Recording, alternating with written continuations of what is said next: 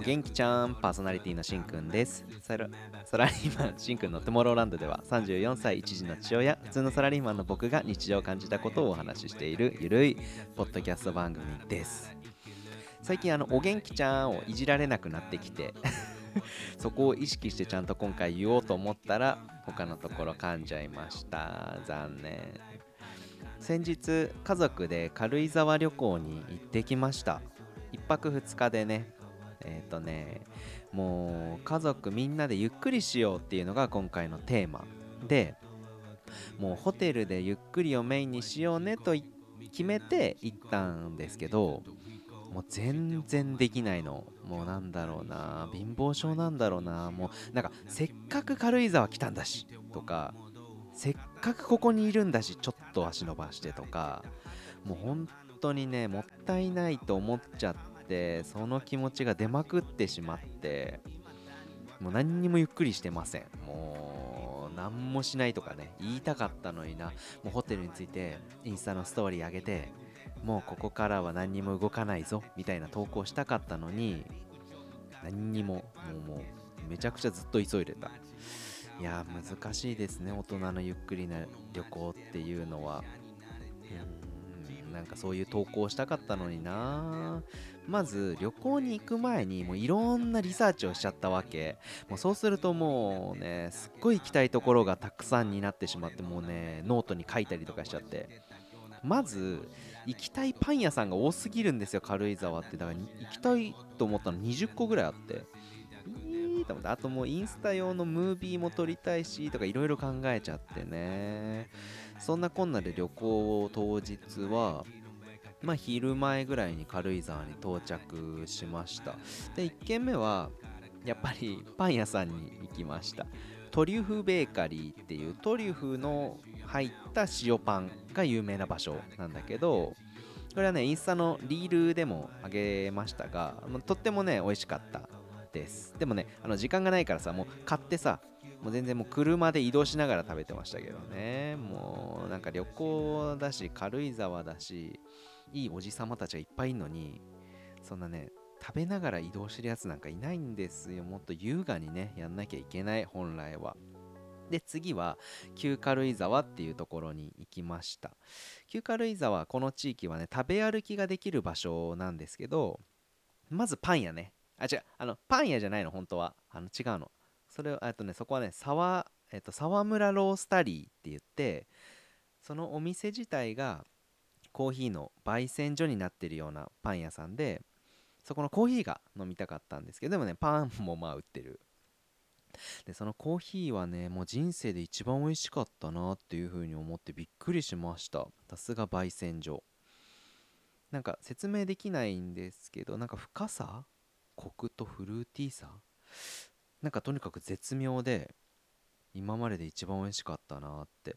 それまではねずっと変わらず1位だったのはねセブンコーヒーでしたね。それを抜きましたね。でもセブンコーヒーが一番うまいって思ってましたけどねもうずっと。もう出て出始めてからも一番これがうまいなってずっと言ってたのにな。だからここのコーヒーは2日目の帰りにも寄りました。そんぐらい美味しかった。で旧軽井沢はそばが有名なんですけど、まあ、すごい混むんで今回は避けて食べ歩きをしました。そこから少し移動をしてガラス工房でキャンドル作りもやってみましたね。これはまあ完全に娘のためなんですけど、まあ、工作が好きなんで集中してやってて、まあ、その集中してる顔が見られてよかったかなっていう感じかな。いろんなお砂とかさなんかピンク色のお砂とかもあんの？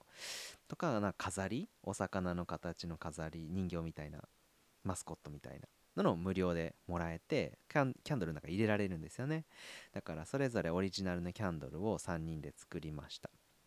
それもインスタのリールの最後にアップしてます。でその次。これがね一番楽しみにしてた場所なんですけどもう軽井沢といえばな場所。沢田屋。知ってる？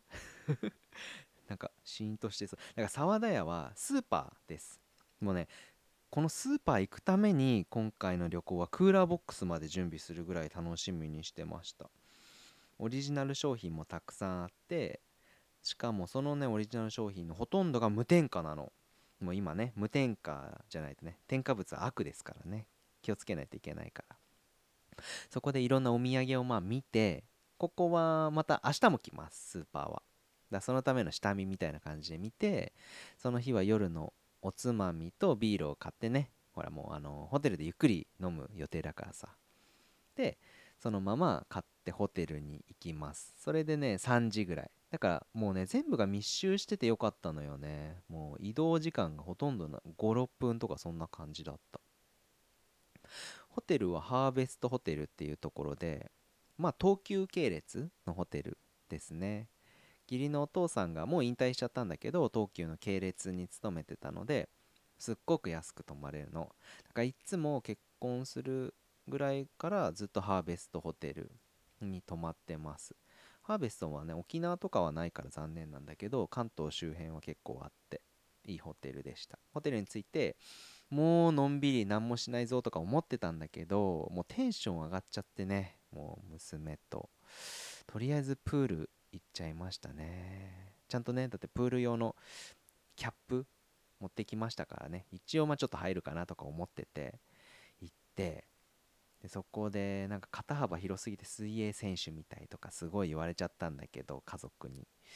まあそういうのはまあほっといて大はしゃぎしてたらもうすぐに夕飯の時間になっちゃって3時チェックインでプールなんてさ1時間半とか全然遊べるから。で5時が夕飯の時間だから。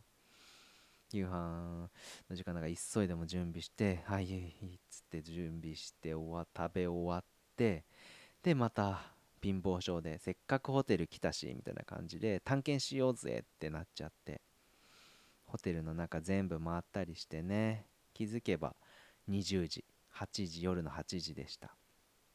その後はもうお風呂入って寝るだけなんだけどねもう全然ダメ。もう全然ゆっくりできなかった。まあ楽しかった楽しかったし思い出にもなったけどねだってせっかくプールあるから入りたいとかさ、まあ、せっかくビュッフェだからこれ食べたいあれ食べたいみたいな感じでまだまだ全然大人になれませんね。難しい。うーんこの前一人旅行った時も全然ゆっくり結局できなかったしな。うんそういう旅行を計画したつもりなんだけどやっぱねできない人はできないのかな。もうちょっと年取ればできんのかな。2日目はまた沢田屋っていうスーパーに行ってお友達のお土産をね大量に買ってクーラーボックスパンパンにして帰りましたけど結果全然まあゆっくりできなかったしむしろすっごい慌ただしかったなっていう風にまあ娘は楽しそうだったけどさそんな感じだった。もう次こそはねゆっくりねって毎回思うんだけど結局できないんだろうな。なんか海とか見てソファー、うん、ベッドでゴロゴロしたりとかするだけっていうのもやってみたいですね。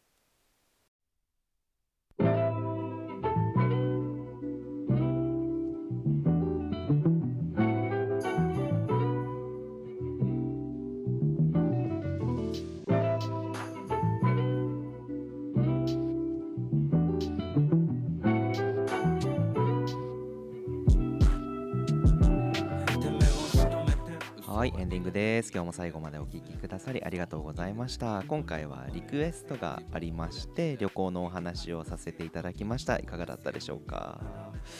旅行って仕事とか日常とかからなんか逃げ出すみたいな感覚が僕の中ではありまして非日常を味わうことをメインに行くことが多いんですよね。毎日お仕事とか、まあ、学校とかいろいろ辛いことがあって、まあ、逃げ出したいっていう風に思う時っていうのはあると思うんですよね。でも逃げてしまって怒られるのは人ぐらいなんですよ。もうどんな動物だって逃げ逃げなくちゃいけないしもう逃げないと食べられちゃうんだからほんと少し気楽に逃げてしまって怒られるのは人ぐらい。そう思ってます。ここで一つお知らせがあります、え12月16日下北沢の本当に駅前降りてすぐなんだけどボーナストラックっていう場所でポッドキャストウィークエンドというイベントが開催されます。それに僕も遊びに行きますのでぜひタイミングが合いましたらそこで皆さんぜひお会いしましょう。もういろいろ話そう。また近くなったらねあのここでお知らせしたいと思っておりますのでよろしくお願いします。ブースを出すかどうかは悩んでいるけど出さないかなと思ってます。じゃあ今日はこれで終わります。バイジー。